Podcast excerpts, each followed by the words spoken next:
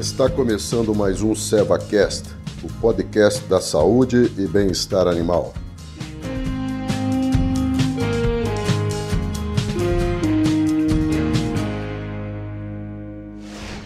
Olá, tudo bem? Eu sou Baiti Leal, médica veterinária, especializada em equinos, gerente da linha de equinos da Seva Saúde Animal. Nós estamos no episódio sobre protocolo sanitário e hoje a gente tem um convidado que vai nos contar um pouquinho da experiência dele com, essa, com esse quesito, né? Que são as doenças infecciosas, verminosas, moscas e carrapatos. Dr. Wagner de Souza, para quem quiser saber um pouquinho mais sobre o que a área que ele atende, volta no episódio anterior, no episódio número 1, você vai saber um pouquinho do currículo e da experiência que ele tem na área. Doutor, conta para mim um pouquinho quando você chega no aras ou num animal de serviço ou até numa, num rancho, quais são os parâmetros ou diretrizes ou o motivo que você faz as escolhas é, das vacinas que você vai usar nesses animais e quais são os animais em termos de categoria, outro animal adulto, que são contemplados com essas vacinas? Então, Baiti, é, o primeiro passo, né, conforme eu, eu já te expliquei no, no episódio anterior, é, os animais ficam em quarentena e logo que eles chegam com o exame de anemia mormo já chegam junto com a carteirinha de vacina, né? É, então a gente tem, faz acompanhamento de acordo com a, com a carteirinha que, o, no caso, o responsável que chegou com os animais me entrega, né? E daí vamos eu minha instituição de vacina é assim é, potros eu dou a primeira dose na desmama e repito depois de 30 dias a vacina de, contra tétano influenza e encefalomielite tá? E depois o, o é, anual eu repito anual. E a de raiva também eu faço a, a primeira dose na desmama repito com 30 dias daí só que ela é trimestral a, vacina contra a raiva. É, vacinas de, de leptospirose, eu uso em potros primeira dose na desmama e, de, e 30 dias depois e repito semestral. A de herpes vírus, eu faço sem, é, semestral nos adultos, né? E nas éguas prenhas eu faço no quinto, sétimo e nono mês de gestação.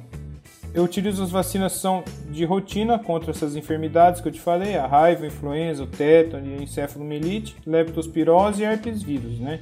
Os animais adultos que nunca foram vacinados ou que eu não tenho informação se foi vacinado ou não, eu também aplico 30 dias a segunda dose após a primeira.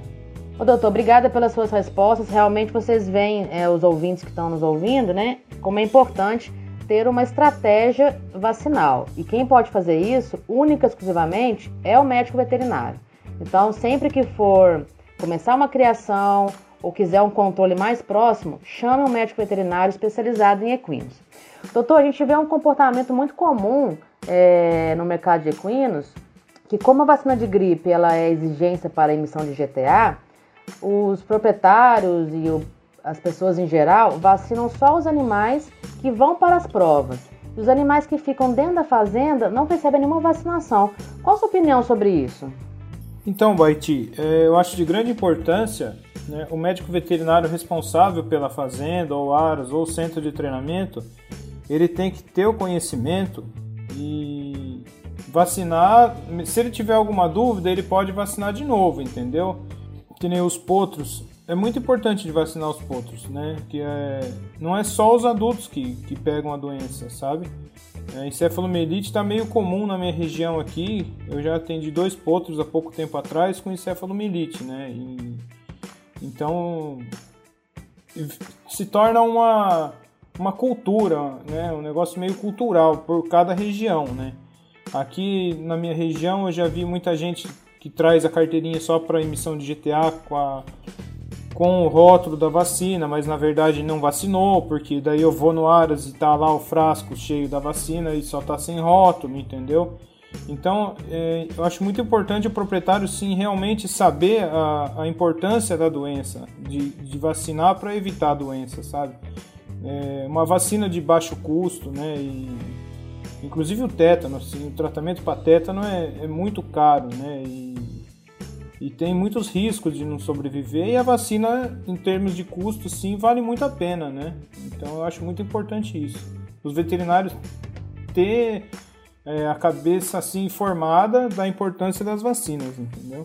Com certeza, doutor. É muito interessante a sua observação. A gente até percebe que os veterinários eles até tentam instituir o melhor das indicações, né, que é essa que você comentou, de vacinar todas as categorias. É, eles enfrentam muitas vezes as dificuldades financeiras, que, igual você falou, o custo não deveria ser um problema, porque é um investimento, né, a vacinação. Mas a gente sabe que no dia a dia essas coisas acontecem. Então, ainda sobre a vacinação, além da SEBA ter essas três vacinas que protegem contra cinco doenças, ela também fornece a carteirinha de vacinação, onde você pode fazer um controle estratégico de quando foi feita a vacina e quando tem que fazer a renovação da, da dose, né, a reaplicação. E além de fazer um controle interno, ela é muito usada para a entrada em eventos, obviamente junto com o atestado do médico veterinário. Então a SEBA também fornece esse item de bastante importância no protocolo sanitário. Bom, no próximo episódio, é, nós vamos perguntar para o doutor sobre verminoses e quais são as diretrizes e parâmetros que ele faz para escolher as bases dos vermífugos. A gente se vê lá.